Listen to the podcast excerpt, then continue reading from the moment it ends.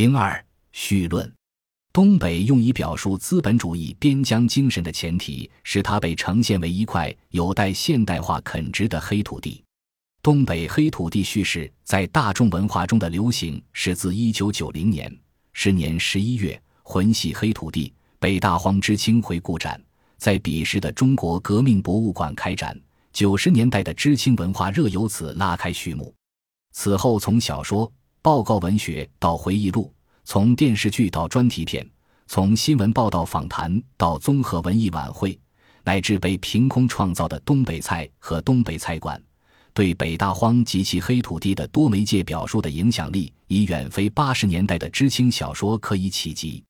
尽管文革上山下乡运动中的知青点遍及全国各地。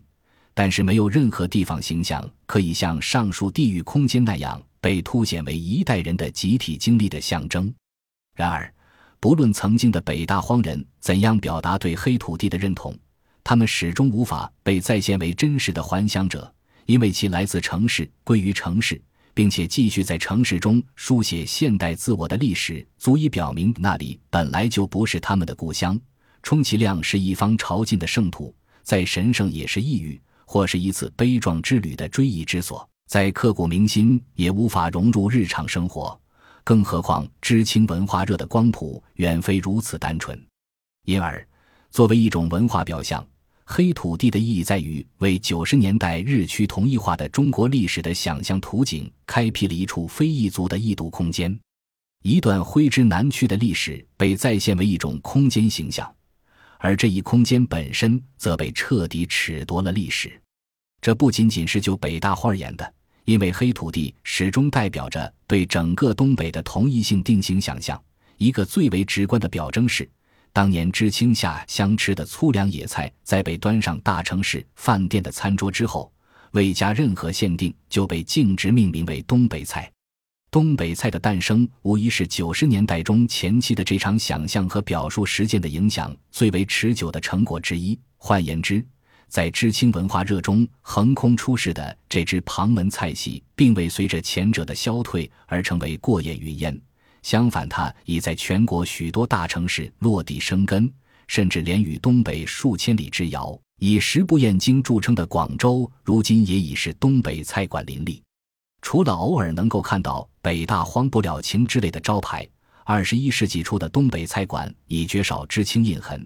然而，其对空间的刻意营造，则无疑是继承了知青文化热衷的东北表述。从土炕方桌到挂在墙上的玉米大葱，从大红大紫的侍者行头到花花绿绿的窗围桌衬，从大号碗碟到大分量的饭菜。最为地道的东北菜馆，与其说是为人们提供了传统八大菜系之外的另一种美食，不如说是在制造一处都市中的乡村，一种消费前现代礼俗的后现代时尚和一个精细计算时代里的粗豪景观。当然，任何具有地域色彩的餐馆，或多或少都要进行某种视觉空间上的装饰，而东北菜馆的独特之处在于营造了一种视听综合奇观。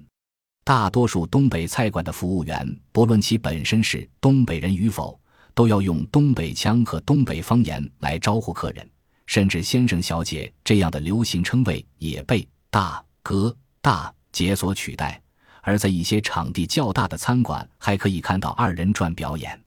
东北表象能够如此普及，如此易于辨识，如此方便的被挪用。这已绝非东北菜馆本身或作为其渊源的知青文化热可以独立实现，而不能不归功于更为广泛的大众文化的东北风。从一九九零年代初到二十一世纪的第一个十年，从赵本山、高秀敏等春节晚会上的东北喜剧演员，到本山传媒旗下的整个赵家班；从白云黑土系列到刘老根、马大帅乡村爱情故事；从小品。二人转到影视剧、网络动漫、说唱，以致横空出世的东北菜和东北菜馆，很少有哪一种地方形象能像东北形象那样，在通俗娱乐文化中如此广泛而长久地风行不衰；也很少有哪个区域的中国人能像东北人那样，被如此高频率、定型化地呈现为小农习性深重的都市外乡人。然而，另一方面，在从计划经济向市场经济过渡的伟大叙事中，东北又以全国最高的城市和工业人口比重扮演了最典型的悲情角色，被公认为是深受旧体制束缚而转型艰难的老工业基地。这两种表述长期以来一直作为相互独立的常识，处在无意识的二律背反之中，而其间的矛盾和敌伍几乎不曾受到任何严肃的反思和质询。这种无意识合理化是在怎样的历史语境中，在哪些力量的作用下，通过怎样的机制和策略发生的？生产何在生产着怎样的秩序与逻辑？循环出怎样的主体想象和身份认同？这是本书首先要探究的问题。由赵本山等人引领的大众文化的东北风，制造了一种农民文化的表象，表面看来似乎与老工业基地无关，然而。在新世纪初热映、热播的一些都市题材影视作品，如张艺谋导演、赵本山主演的电影《幸福时光》，英达导演的情景喜剧《东北一家人》中，通常在小品中塑造农民形象的喜剧表演模式，已被直接用来表现东北城市工人生活。与此同时，在媒体对东北国企改革的讨论中，一些与农业生产或农村生活有关的词汇，也常被用来解释东北工人的观念和习性对于市场经济的不适应。本书将以赵本山的春节晚会小品为中心，把大众文化东北风置于东北老工业基地经历市场化改革的背景下加以考察，分析其兴起的社会文化和体制条件，揭示上述两种看似矛盾的地理修辞的相互指涉关系。探讨由此建构的关于历史与现实的文化霸权和这种霸权建构的变迁过程。另一方面，本书将集中探讨二人转与东北老工业基地文化生产的历史关联，并在这一历史脉络下考察从二人转演员赵本山被吸纳进城市文化空间，到二人转成为需要由赵本山拯救和代言的民间艺术的过程。以及在这一过程中被改写的关于二人转和东北文化生产的历史记忆。与此同时，笔者也将关注二人转之外的，并没有东北地方性表象的民间艺术与东北老工业基地的文化生产的深刻联系，以期更进一步探究东北作为社会主义文化生产基地的历史，并反思社会主义文化生产方式的兴衰。以上内容构成了本书的第一部分。第一章至第三章，